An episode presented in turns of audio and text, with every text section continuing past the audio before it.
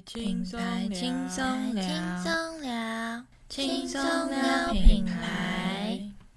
欢迎来到我们品牌轻松聊。那我们今天的主题很特别，因为大家都知道，最近疫情的关系，外送啊，或者是外带变得很多，就会有一些包装或者是耗材的需求，所以这些需求就会产生很多问题。那我们今天特别邀请到我们象艺创意的总监，我们欧文总监。嗨，大家好。大家好。Hello，Hello。那还有每次都会陪伴我们最可爱的斜点教主，我们博怀武博老师。哎，大家好，我是斜点教主。最后当然是我们每一次也会陪伴我们的大家长，我们中华品牌再造协会的理事长，我们王福凯王理事长。嗯，两位主持人、来宾，还有这个各位听众，大家好。那我首先想要问一下我们就是总监这边，呃，因为最近包装跟耗材的需求提高啊，那像这样的情况。你有没有观察到什么现象啊？那这段时间因为疫情的关系哦，确实各行各业都有受到蛮多的影响。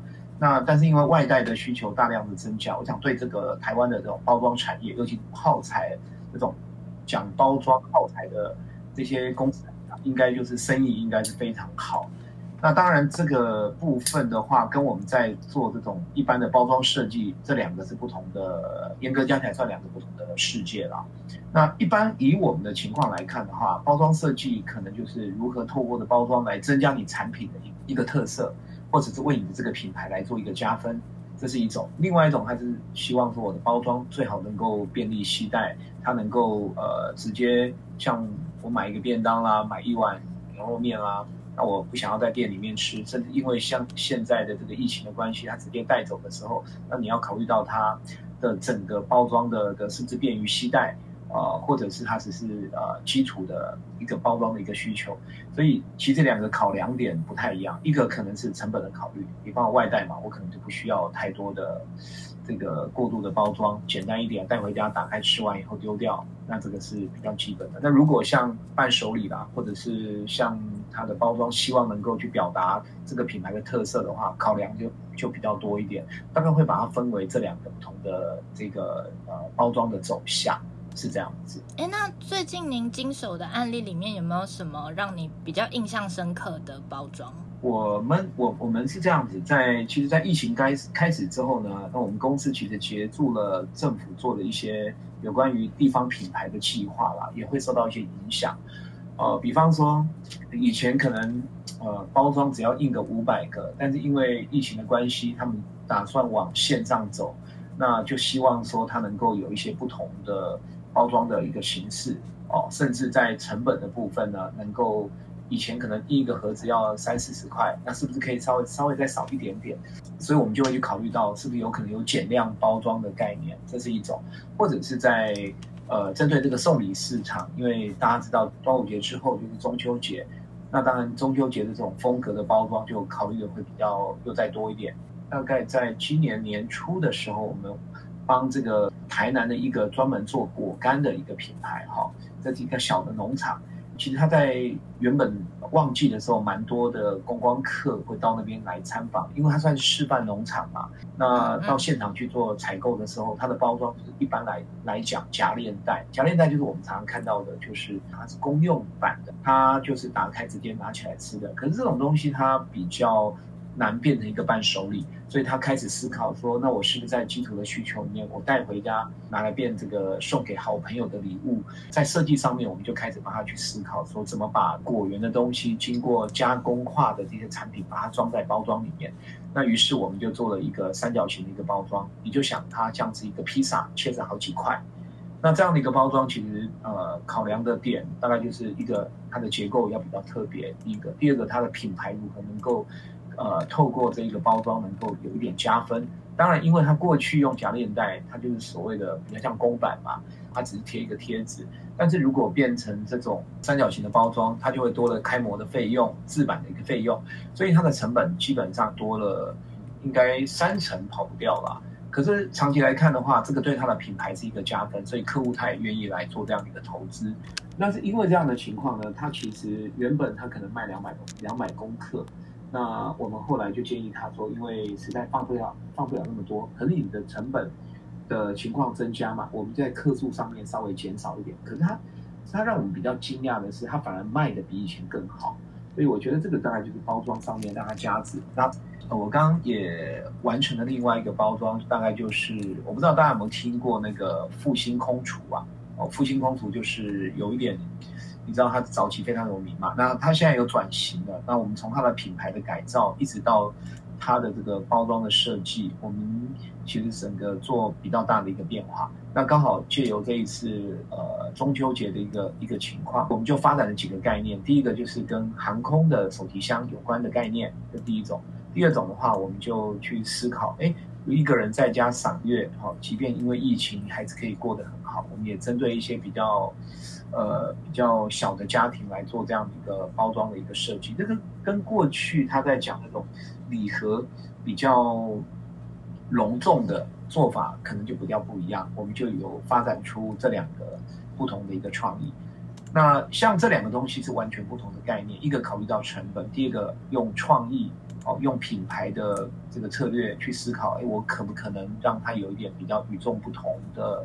这个呃创意跟主题性的这个表现？大致上我们会去这样来做做这样的考虑啊。所以每个案子跟客户的状况其实不一样的时候，我们会有一些。呃，不同的包装的一个思考是这样子。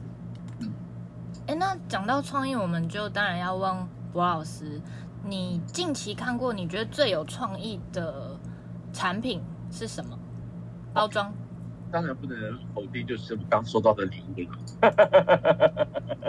就是就是之前我们那个呃呃黑沃他寄来的礼物，对我来说其实让我觉得哇，好惊喜哦。好，对，因为呃。呃，你们应该都有看过吧？就是我拿呃拿到这个包装礼物，然后就因为它是咖啡的礼盒，然后但是它其实它用的一个主题模式，其实就是那个呃各牌。这个包装其实让我觉得还蛮开心的啊。它唯一让我唯呃有点美中不足的地方，就是呃它没有让我觉得我真的可以用它来打牌。如果可以的话，我那我会觉得超棒的。如果今天，比方说我我可能会思考去玩一个游，在里面还设一个游戏的玩法。然后比方说我这个呃捉乌龟好了，那如果最后被被抽出那张牌，意思就是我今天要喝的咖啡哦，那我觉得那那会是一件挺好玩的事情了哈。那讲到这个创意的部分，其实呃之前呃也有一个商品是呃当当时我老婆那时候去买的，是某一家手工。呃，手工皂的一个一个商品，它其实因为我喜欢的东西都一定是以创意为为思考点了哈。那它的那个创意点就是它那个手工皂，其实它的呃设计就有点像是是冰棒，冰棒的思考。所以呢，那个手工皂里面还还有插插一个那个冰棒的那个竹筷子在上面，然后每一个里面就像就是不同口味的冰棒放在那个冰放在盒子里面。会有再来一根吗？哎呦，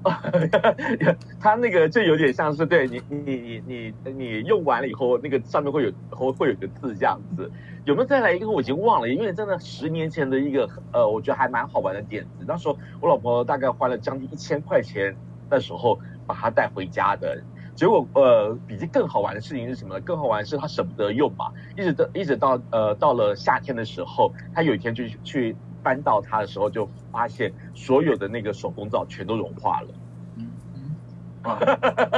哀伤哦，太惨了。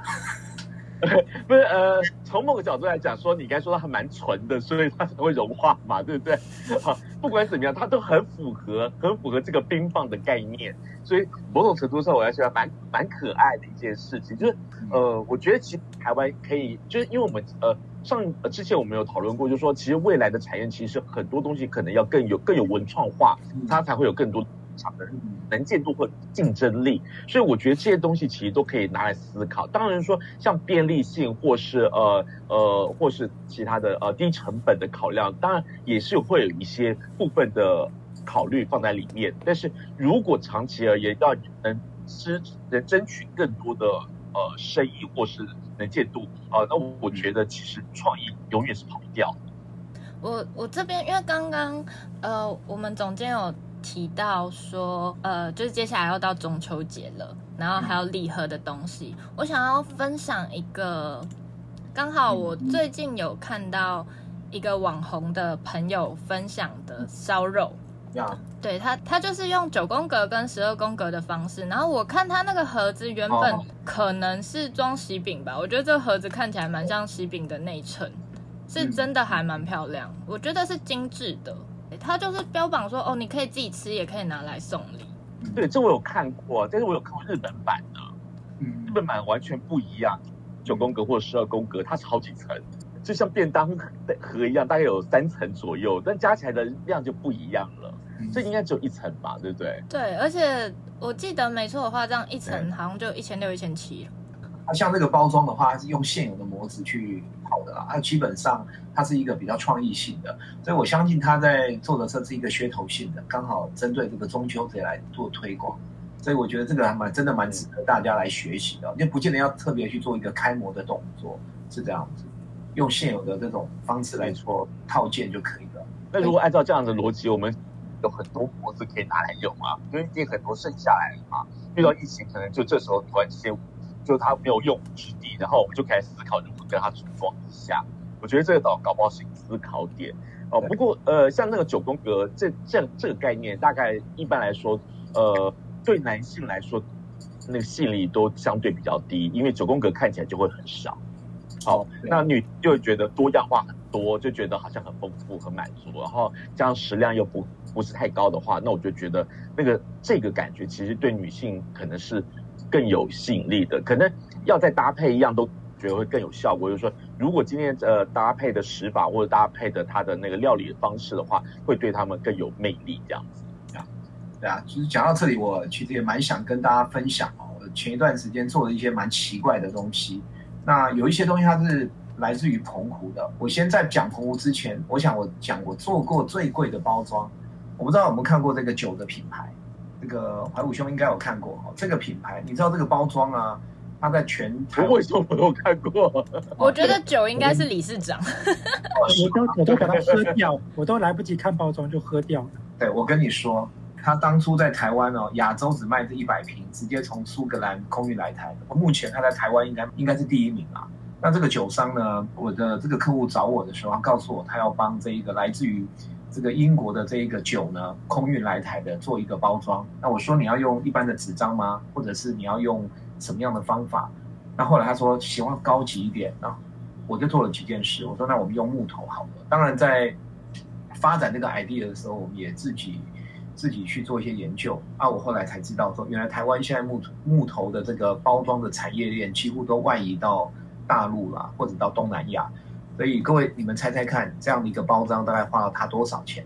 一瓶酒大概卖十十二万吧，包装应该花了他六千到八千吧？啊，这个理事长太厉害了，大概也花了大概真的大概快要将近八千块。这个东西在一发表会，我忘记在哪一个饭店哦，它其实一。一一一推出来的时候，其实已经卖的差不多了。那因为这个是当初的一个模拟的这个概念，算是我做过我认为最贵的包装，它的质感也相对也比较好。那这个也是我做过我觉得比较有趣的啦哦。那刚刚有看到的包装里面包含了这个，我不知道在群里有没有看到这个吉珍牧场的这个包装，它其实就是就是那种牛奶嘛。那这个牛奶里面，我们其实做的比较直觉性的，就是希望它能够。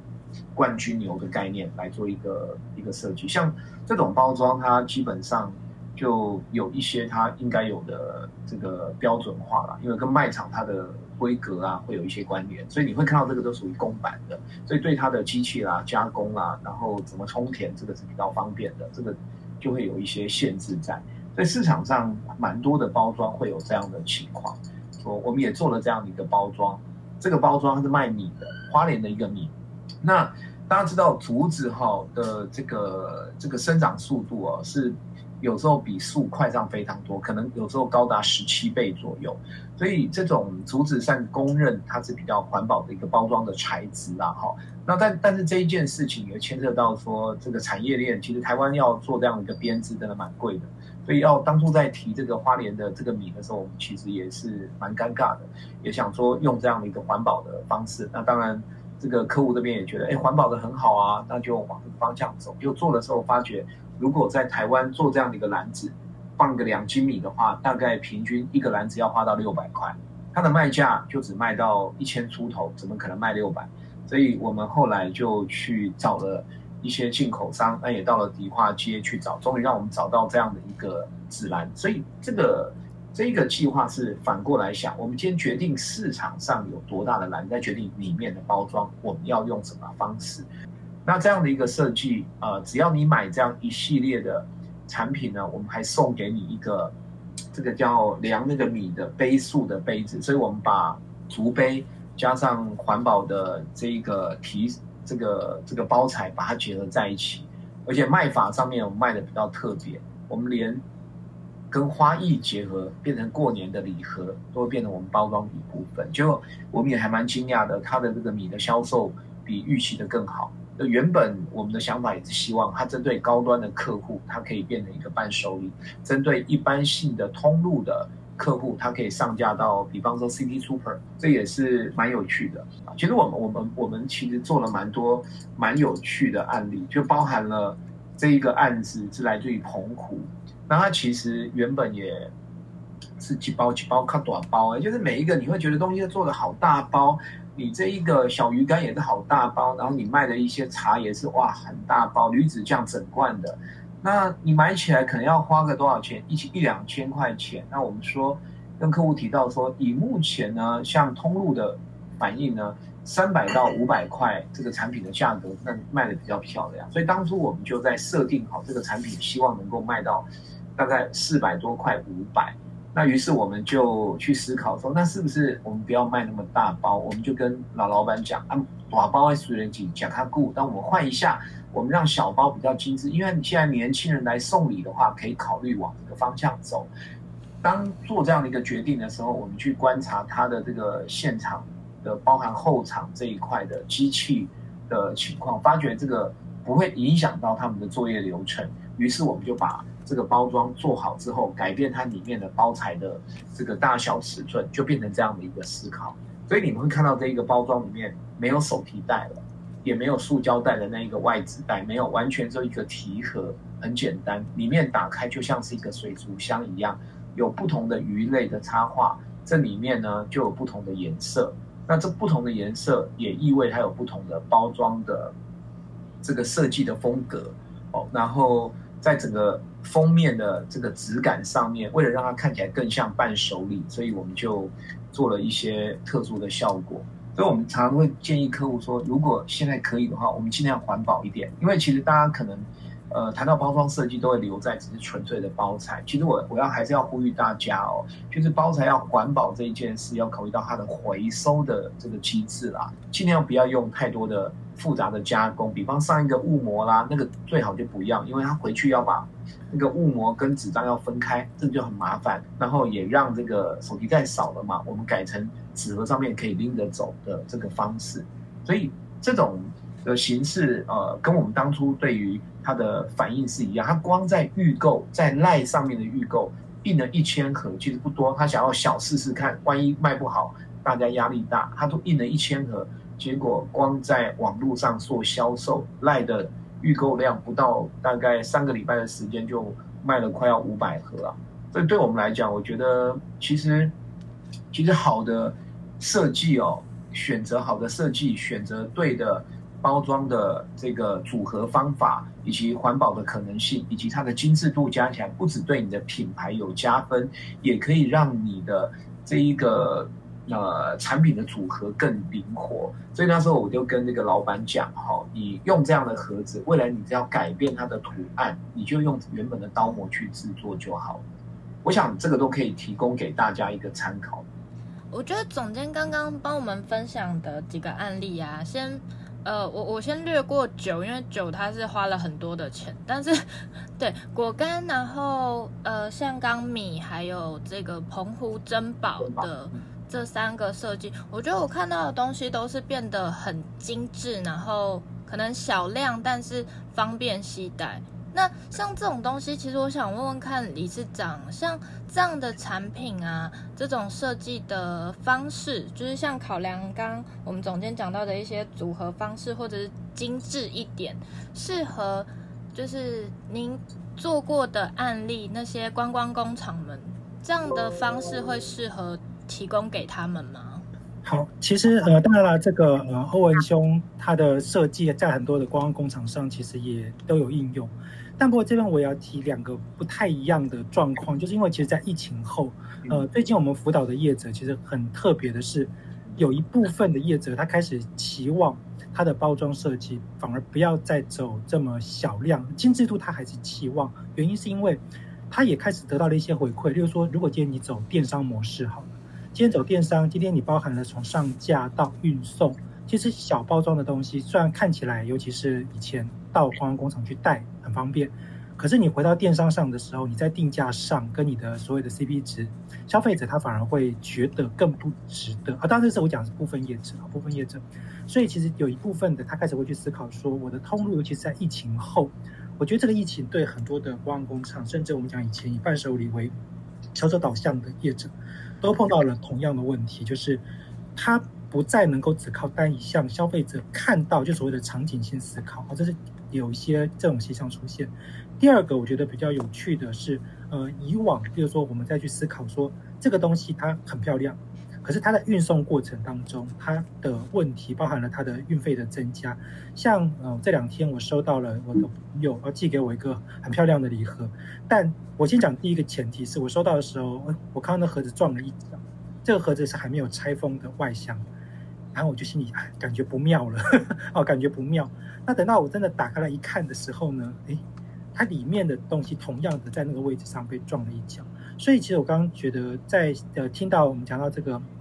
欧文兄分享的时候，我就一直在想，在疫情后，因为有更多的消费者，他开始会已经习惯了以电商或者是以这种所谓的呃网络购物去选择以往的伴手礼。那他在包装术上的选择，他一定会选择我讲到这个 CP 值较高一些，可是还是一样精致，或者是他如果觉得这个运费很高，他可能就会稍微挣扎一下。那怎么样让他在运费上，尤其是很多业者，他也会想到说啊，我寄出去一个，他如果甚至他的食物，呃，还要做冷藏冷冻，啊，那当然这个就是另外一个考量。但如果今天这运费这么贵，那消费者他又不是我要拿来送礼，我自己也想要。他可能就很挣扎。好，那我觉得这个是很明显，在观光工厂，尤其是这种伴手礼业，在疫情前跟疫情后产生的一个尴尬的地方，就是他要怎么去思考未来消费者，他已经不再像以前这么的对场景、对于现场选购，甚至是所谓的一个呃数量性购买这件事情，就是我买一个东西，但是我买很多个，但是他现在更期望是我买一个。它里面的数量多一些，然后在一个包装里面就可以获得更多有价值的东西。我觉得这可能会是一个疫情后的小的变化。嗯，确实啊，就是理事长刚刚提到的这件事情，也是现在一直在转化了。那传统的业者啊，就是台湾因为服务业的比例还算蛮高的。那但是因为我现在手上的一些客户啊，服务过的客户大概都是属于中小企业，当然少部分有一些比较大的上市公司是这样子。上市公司的考量点哦，呃，跟这种小企业的考量点确实像理事长提到的这两个都不太一样。那我分享一个一个案例啦，就是我们最近协助一个客户做算是品牌的转型哦。那这个案子其实是还蛮有意思的哦，它其实是。两个希望两个来来兼具的哈，就是说以外送的这一个包装来看哦，要怎么做？我先分享几个这个案例。我想针对花这一件事，好的，在网络订花这一件事，过去收到的时候，我想女生对于呃收到花的感觉，可能都会觉得它可能包装丑丑的啦，或者是可能会有碰撞的过程。那一般来讲，那种外送的包装都是用瓦楞纸箱啊，我想就是。你你会看到那种瓦楞纸箱，可能除了新品之外，做的比较有质感。可是很多人说一定要用比较比较贵的材质嘛，我觉得不一定。所以我觉得要善用现在台湾的这种印刷的技术，只要你选对瓦楞纸，哦，你找到比较厚一点的，然后工厂的部分跟他要求，你也用现在的一些开模的技术，你也可以把这种传统的瓦楞纸箱打包成是这样的一个情况。但是重点会跟设计会有一些关联哦。就你这样刚刚提到说担心碰撞这个问题，像这个这个图案啊，如果以白色跟红色，它在碰撞的过程里面，白色的碰碰撞的状况是比较严重的，因为它你在收的过程，你可能出去是白色，你收到的时候根本就是已经变成咖啡色哦，有脏点，看起来有点可怕。所以我会建议大家在思考包装白底的时候，最好是轻送的。那如果你的情况不是选择这种白底的，你可以选择，比方说红色或或绿色或蓝色、紫色啊，但是。注意哦，黑色也会有这样的状况，你的纸张材质会也会有这样的一个很明显看到，因为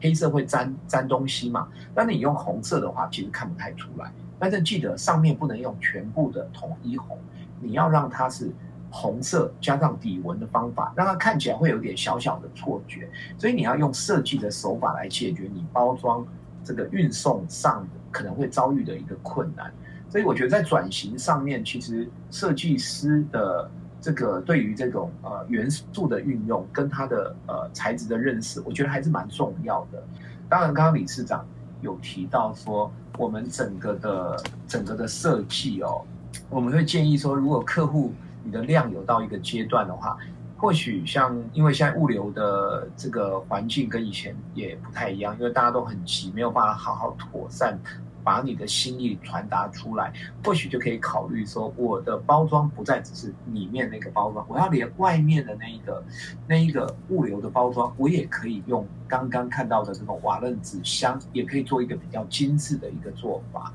好，但是就是这是手法上的一个问题啦，就是我的一个建议是这样子。嗯，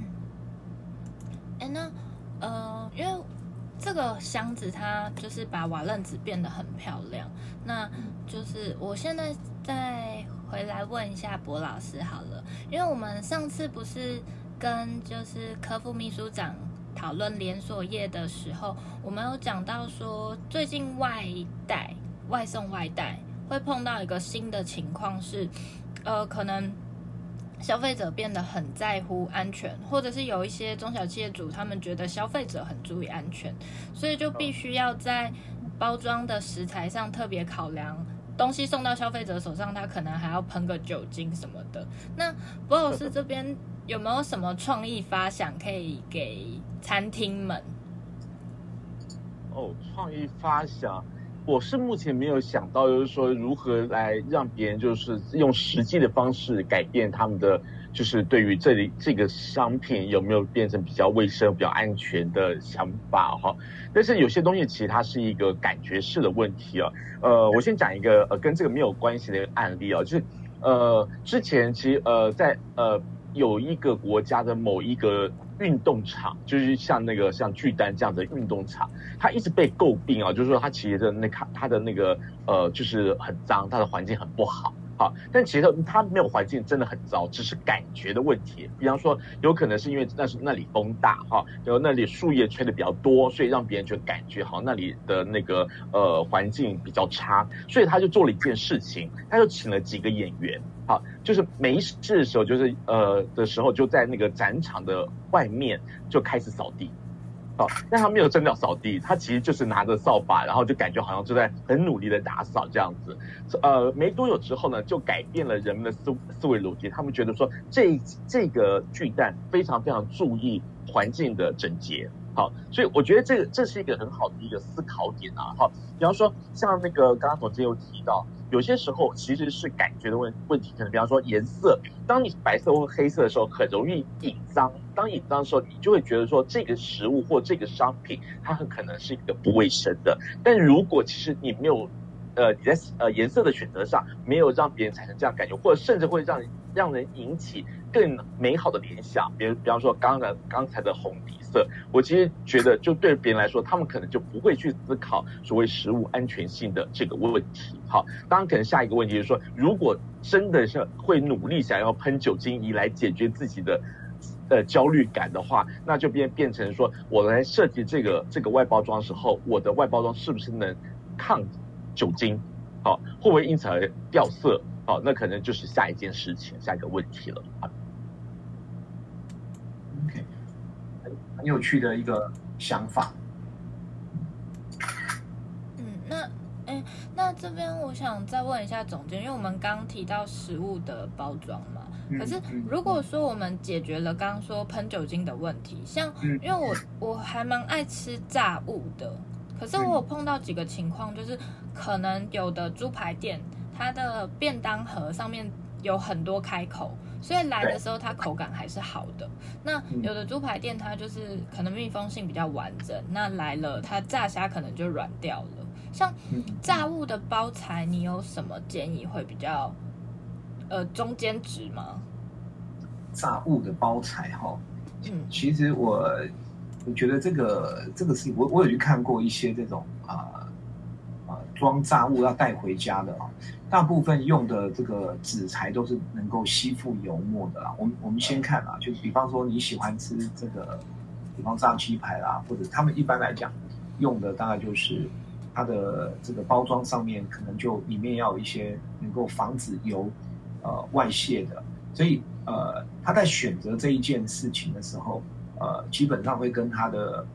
这个销售的价格会有很大的关系。你如果只是几十块的东西，他不可能去买一个比较高级的东西。但是我曾经有看过一个比较像 Lounge Bar 的。它的这个包材是做的非常漂亮的，它整个看起来就像是一个精品一样。当然也是他们特别去做印刷的。那因为这个炸物不能直接接触到纸张，所以他们一般来讲哈，他们会在里面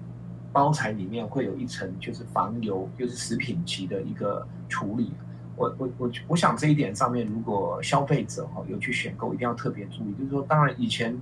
人都会说把烧饼或者包在报纸上面，但是那真的是不太卫生啊。但是现在的情况，其实在包材的选择上面越来越重视，所以你在使用上面，不管你是用薄一点的纸张，或者是用比较厚一点的纸张，都要考虑到是尽量不要让你的产品直接接触到那个纸张是比较好一点的。所以有时候我们在看一些一些大品牌的包装。呃，比方说你订披萨，你也可以观察一下披萨它收到的时候，它的纸张的做法是有没有有没有一层它的涂布的这种呃防止食品直接接触纸张的这一个处理的。我想这个是一个食品卫生一个蛮重要的情况。所以每一个的产品哦，跟它的单价呃客单价会有一些不不同的一个关联啊。通常店家都会选择有不同的一个包材，可是讲现实一点，这个都是成本的一个考虑。大品牌在做采购的时候，它可以用集体的这个量贩的方法来跟工厂谈价格。那小品牌为什么或者是小的店家，他不太可能花这样的一个费用？他一般来讲都用啊公模的方法来做，原因也是因为其实这个制造的成本实在蛮高的。当然，如果你是连锁店，那另当别论，它可以同时一起采购吧。所以考量点是不太一样的。呃，那如果我们单就餐饮业，因为现在可能是疫情期间，餐饮业可能是包装采购的主要需求。如果如果我们考虑了包材的卫生，或者是运送上的困难之外，我们现在如果是中小企业，就是比较小型的店家，在最近如果他们考虑要做新的包装，你有没有什么建议？哦。我觉得，如果它有一定的规模的话，我会建议它应该透过包装这一件来改变消费者对它的感受。大家说，哦，我连店面要改造要花很多钱，我我倒是觉得，其实大家不用这样来思考。其实，呃，透过包装呢，你可以很明显的。呃，让你的消费者知道你品牌你自己的对于这个这个期间你对于食安的一个态度啊，所以我我认为这个是一个好的机会去改变消费者对你的感你的看法。如果刚好你有推出一些可能你曾经没有销售过的，所以我觉得选择好的一个包材是蛮重要的。当然，这个还是牵涉到你的成本的考虑，我想这一点上面是是一个情况。第二个的部分就是说，呃。是不是要考虑包材在你让消费者回收的时候的一个便利性？哦，所以这一点上面，呃，比方说塑胶，它一般上下盖的时候，你消费者回收，它是能够比较好去呃这个去去折叠啦，或者是去压扁它啦等等之类的。这一点上面，我是觉得有一些水的厂商大品牌做的蛮好，但是有一些厂商他还用的。这个塑胶的这种 PET 的材质还是太过于厚重，你变成女生哦，我不知道它是因为针对男性市场还是怎么样，所以女生在折折的时候就很难去把它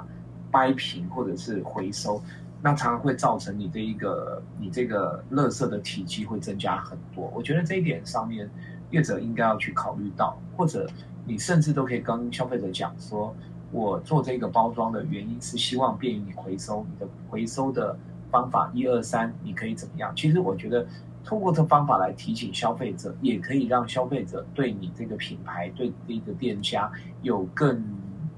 好的这种感觉。我觉得这是一种，你可以透过温度去传达你对于环保、对于环境的一种友善的一个态度。这个可以作为一个一个呃另外的品牌加分的一个消一个思考吧，是这样子。嗯谢谢谢谢欧文总监的分享。那我想要问问看理事长呢？你觉得未来中小企业对于包装上有什么要注意的？OK，好，那当然这个以专专业度来说，当然这个欧文兄设计的很多在实用性上面，我觉得它都很重要。那我自己呃，大概讲一个我最近看到中小企业他们在思考的面向，呃，如何让。它的品牌对于所谓的消费者在沟通的时候，它其实会不能够让他自己因为什么材质啊，啊，或者是使用的一些成本，毕竟能够卖十几万的酒的厂商，呃，毕竟是少数。可是，当他如果今天他过度的轻量化或者是过度环保的时候，他也会担心让消费者觉得他的品，呃，这个品牌的质感掉下来。所以，我觉得新的材质一直都会是一个中小企业很急迫会需要的东西。那其实我觉得它会在刚几个层面。第一个是说，如果今天在运送上它能够轻量化，哦，那如果它能够轻量化，它的运送又没有这么容易的受损，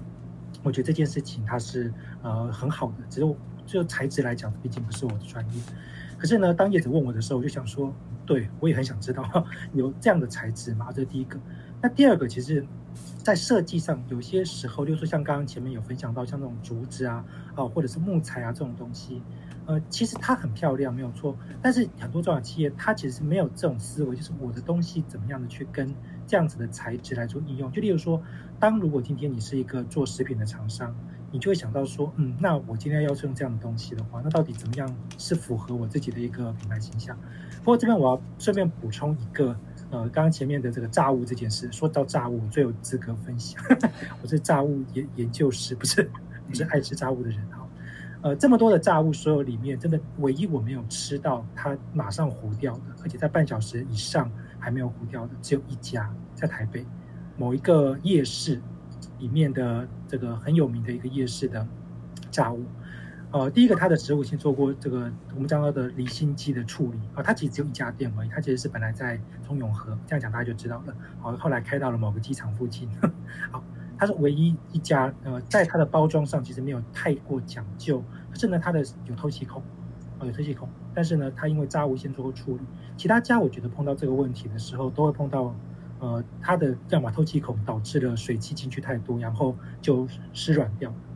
哦，所以像师大的炸物对我来讲就是非常的没有吸引力。可是你说像这个一般素食店连锁店的，它的盒子因为够够大，盒子够厚，所以它就算有透气口，它的水汽也不会这么容易在里面去做累积的动作。所以我觉得这个可能就必须要回头去思考，就是中小企业它尤其是这个食品餐饮的，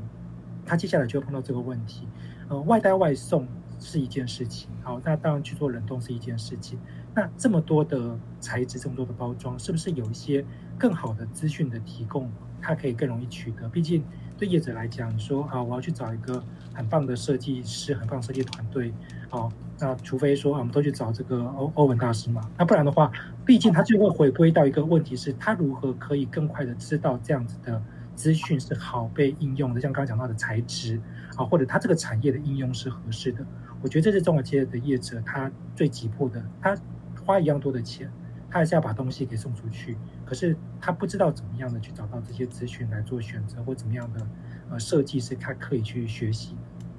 我觉得听起来好像是新材质的厂商可以开始出击了，是他们的机会。跟新材质跟我觉得在新的设计应用上，到现在为止，大部分的外送外带这两个的逻辑就是不同。外送跟外带，消费者怎么样的把东西拿回家，它就已经是一个很大的挑战。像我就因为拿了一个很大的火锅要回家，又为了贪一个什么八五折，然后被烫到，这种就是很可笑的行为。可是外送不会啊，外送它很烫，它送到你家的时候，其实你拿你比较没有这个问题。哦，所以我刚刚讲说，光是外送跟外带这两件事情，它就产生了在材质上、包装上的一些，接下来中小企业会很急迫，就是你要他去找设计师或顾问，他也不太可能做得到。但他现在想知道该怎么办，如果有人给他一个资讯，就可以是他现在急迫的一个在呃还能够活下来的时候的一个浮木吧。我我其实蛮想要。那个呼应李市长刚刚讲的一些事情，我觉得我想要分享一个案例的，但那个案例有点老梗，对，就是刚刚李市长提到说这个包装的这个轻量化的一个问题哦，然后如何跟这个品牌的形象做连接？呃，日本有一个品牌，那这个众所皆知啊，就是可口可乐，它在日本市场它做了一个轻量化的决定，因为过去我们用的这种喝的那个水哈，都是比较。就是为了要保护它不会太软，所以他们研他们就把这个包材至少减少了大概有将近三分之一左右。当然这个就就影响很大。然后呃，他的目标对象是以女性为主哈，他的目标是让女生用手就可以把那个瓶子都把它拧像拧毛巾一样，能够把它拧起来，然后好丢弃。因为日本是还蛮重视这种这种环境还有回收这一块了哦。那只有这样的一个案例在日本就非常的成功。那当然这还是要看这个品牌的思考。那可口可乐他很聪明，他就把那一个部分变成一个活动，变成一个品牌的这个特殊的呃特色。那反而造成这个产品在市场上有非常不错的回馈。所以我我一直觉得包装其实是可以帮产品帮品牌加分的，也可以帮产品加分的。我想消费者。现在跟过去最大的一个差别是，消费者已经他越来越重视感知度了。因为台湾又是全世界得到 IFV 大的，还有这个所有设计大奖的常胜军的一个国家，但是你会发觉市场上还是有很多的这个品牌，它是没有去考虑到环保，还有如何让自己的品牌能够透过呃包装设计来加分。其实。我一直觉得包装设计它其实是一个是一种投资，对自己的品牌要把它视为一个投资，就好像是我们要参加一个活动，我们在那个场合有没有比较得体的一个方向，哦，一个一个象征。我我觉得那是一个非常重要的一个任务啦，所以我也想说，这个李长刚刚提到这一点上面，我觉得确实，呃，可以去去呼吁。目前的台湾的呃，不管是观光工厂或者是小型的品牌，微型是刚创业，应该要把每一个的工具用到极致。那你要找出你本身的品牌的这个切入点，然后把这个切入点跟整个社会趋势环境的脉动做一个结合。因为现在的消费者已经完全跟以前不一样了，而且会越来越破碎。但是，但是这个问题如何你去透过每一个的小的物件？你不管你卖吃的，你做这个餐饮的业者，你做可能是做呃面包的业者，你是做服装的业者，其实应该要把包装这一件事更扩大，结合一个议题，议题其实也是一个好的包装，来透过议题的这种广度扩散率，来跟你透过这一个包装的物件来传达你本身产品。或者是你这个品牌的一个特色，或许都可以把它当成一种呃，沟跟消费者表达你立场的一个角度吧，是这样子。嗯，谢谢谢谢总监的分享。那最后一个问题，因为刚刚呃我们总监有特别讲到品牌跟消费者沟通，所以我们最后一个问题就要再交给柏老师。关于消费者这件事情，就是我想要问问看，如果说现在建议。这些需要包装的产业，不管是刚刚说可能观光工厂啊，或外送外带，或其他线上产品的包装，如果用人性三原罪，就是老师的三原罪来讨论这件事情，你能不能给呃品牌一些思考点去分析消费者？呃，如果用三元罪比较粗略的来分析的话，大家可以这样来思考，就是说，如果你是一个大概就是还没有什么规模的，就是小店呐、连连要说要经营一个品牌，我觉得可能都是一个问题的话，那你可能就是用贪婪这个原罪来思考，就是反正你可能就找最便宜的现成的哦，那了不起呃打个印好，大概但就是你的哈。但是即使如此哦，我是个人是认为，就即使你拿现成的呃，不管是你的器皿来做包装，就像刚才看到的那个九宫格一样，它其实还是可以经过比较美感式的设计啊，就是说只要只要你经过所谓。美感设计这件事情之后，它慢慢都会走向就第三个原罪虚荣这一块啊。那第二个就刚刚讲的。呃，另外一种原罪就是懒惰，懒惰化它牵扯到就是便利性，如何好提、好带、好好拿，变得是一个好思一个未来的一个思考点哈。那呃，这个东西就刚刚才那个呃理事长有谈过的事情，我今天如果把一个把我买的东西带回家，如何让让你其实很轻松的能带回家，不会烫到你啊？这是便利性。最后一个其实就是我其实比较在意的，因为我认为啊，就是所有的包装设计，它走到最后一件事情，它应该代表些什么事呢？它应该代表说，它是帮你的商品穿了一件衣服，而这衣服是适合的衣服。好，那既然是适合的衣服的话，它应该有它特别的时机点，或者它的特别的需求，它才穿这件出来嘛。哈，那如果你今天就如果你有能力，但是你却没有把心思放在为它设计它的外衣这件事情上，我觉得对他来说是一件很不尊重。除非你认为你的品牌就是一个宿命品牌。啊，或者就是一个，就是一个，比方说某某一个品牌，它其实以以那个呃无杂色原色为主的，好，那我觉得我可以接受。那呃，但是即使如此，你可能在包装设计上还是也是走，并不是一个廉价的外装品牌，而是一个素色品牌啊的外包装为思考点。所以所有的一件每一件事情都应该跟这相关。最后一件事我想讲的事情是，其实未来会碰到的问题。应该是我们越来越多的商业操作都在操作节庆嘛，哈，那也可以呼吁到理事长最近出的新书，哈，那呃节庆变成一件很重要的事情，它就变成是你会不断的思考如何在这个节庆的时候让你的商品变成所谓的伴手礼或是礼品这件事情。那呃，刚才有一个部分，我可能这边可能也可以再提出一个我这边的看法，因为刚刚有提到说，有些店家或厂商他们会会觉得说，呃，在电商的过程中，可能可能如果呃商品太量太小的话，它可能成本上不敷使用。可是这里面又碰到消费者可能会有个思考点，消费者他在购买商品的时候，如除非他有他特定已经决定想要买的东西之外，买的品牌之外。不然的话，我今天买个手工皂，我可能会做第一件事情是价格排序。所以呢，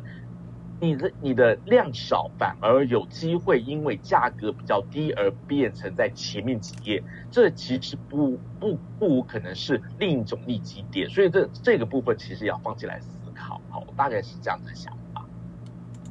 好，那谢谢谢谢博老师最后帮我们做消费者的刻刻画这样。那因为我们今天时间差不多了，所以我就简单做一点小总结。对，就是今天这样听我们总监跟两位老师的分享，我觉得听起来呢，就是我们包装最重要的还是要透过包装来传递我们一些品牌的精神。那在设计包装的时候，有一些东西就是。呃，我们中小企业主可以纳入考量的，包含你的通路成本预算，还有后面就是因为现在有很多运送的困问题，像运送困难啊，一些碰撞的情况，或者是轻量化。那如果是自取自带的话，可能就要考虑一些好提好拿的操作。嗯，那。最后还有商品使用完之后，还要考虑回收的便利性，让消费者在整个购买流程中都是愉快的嘛。那重点还是让你的品牌，呃，让你的包装变成在你产品上面的衣服，去传递你品牌给消费者的感受。这样，那我们最后就是谢谢我们三位来宾，谢谢我们象意创印的欧文总监。好的，谢谢你们，谢谢大家。谢谢，那谢谢我们鞋点教主，我们博老师。哎，谢谢，谢谢，谢谢老师。那最后当然就是谢谢我们大家长，我们中华品牌再造的理事长王福凯王理事长。谢谢来宾，谢谢主持人，谢谢大家。谢谢，那谢谢您收听今天的品牌轻松聊，我们下次再一起轻松聊品牌，谢谢。